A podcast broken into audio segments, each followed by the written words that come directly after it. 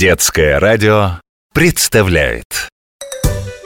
Про кошек, про собак. Мой котенок, мой щенок Лучший друг на свете. И когда играешь с ним Места нет для скуки. Но не надо забывать Это те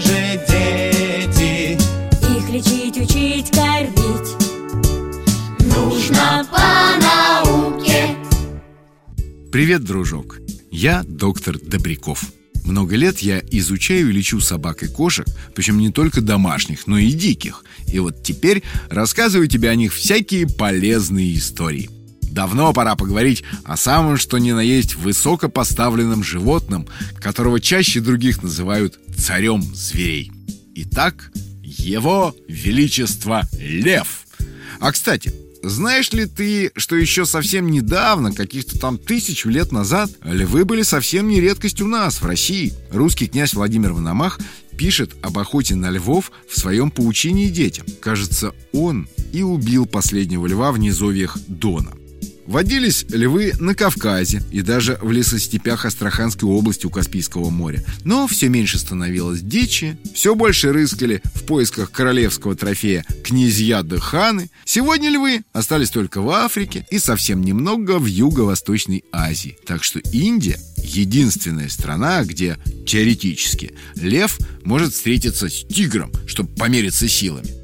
А 15 тысяч лет назад львы совершенно спокойно гуляли по Сибири и Уралу. Правда, это были немного не такие львы, а пещерные. О, кстати, знаешь, почему они так назывались? Ведь эти грозные хищники никогда в пещеры даже не заглядывали. Все очень просто. Первобытные люди рисовали этих львов на стенах пещер. Вот их и назвали пещерными. Но вернемся к нашим.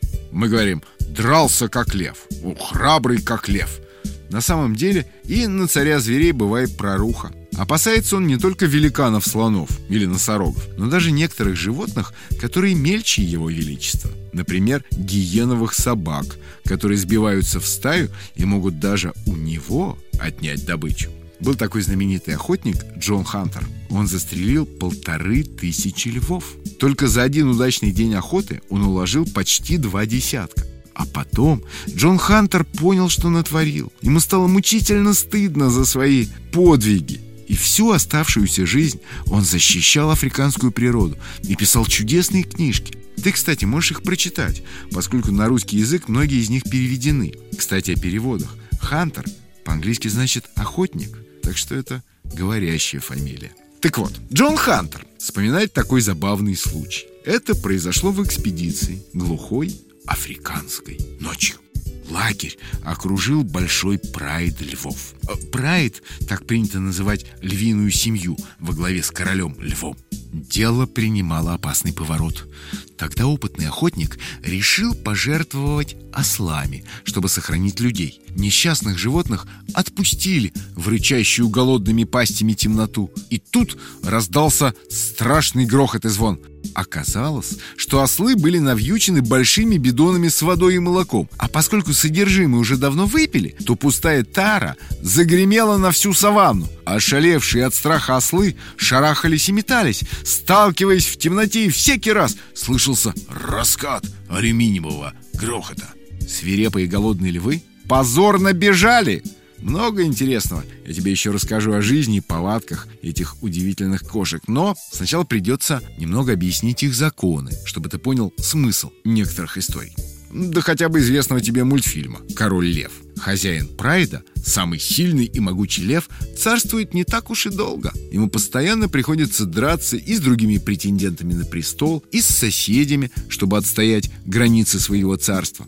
Как только силы начинают покидать зверя, его свергает более сильный и молодой конкурент. Бывшего короля с позором изгоняют из Прайда. Одному ему очень тяжело выжить. Удивительно, но в львиной семье пищу добывают самки, львицы. Им иногда помогают молодые самцы, а сам король фактически не умеет охотиться. Не царское это дело. Свергнутый правитель Прайда, всеми заброшенный и забытый, обречен на бесславную голодную смерть. Вот почему предводители прайдов редко доживают до старости. Они живы пока сильны, пока их мощный рев слышен за 9 километров, пока не притупились когти и целые клыки. Зато остальные члены прайда, их бывает более 40, живут дружно. Детей воспитывают сообща. Любой львенок может ткнуться в живот любой львицы, и обязательно покормит чужого малыша.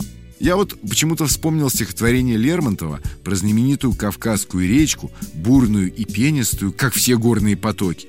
И терек прыгает, как львица, с косматой гривой на спине. Тебя ничего здесь не смущает? Видимо, Михаил Юрьевич Лермонтов не знал, что грива бывает только у самцов. Впрочем, не забывай, что эти строки писались 180 лет назад, и фильмов о животных тогда еще не было. До встречи, дружок. До новых историй. Про кошек, про собак.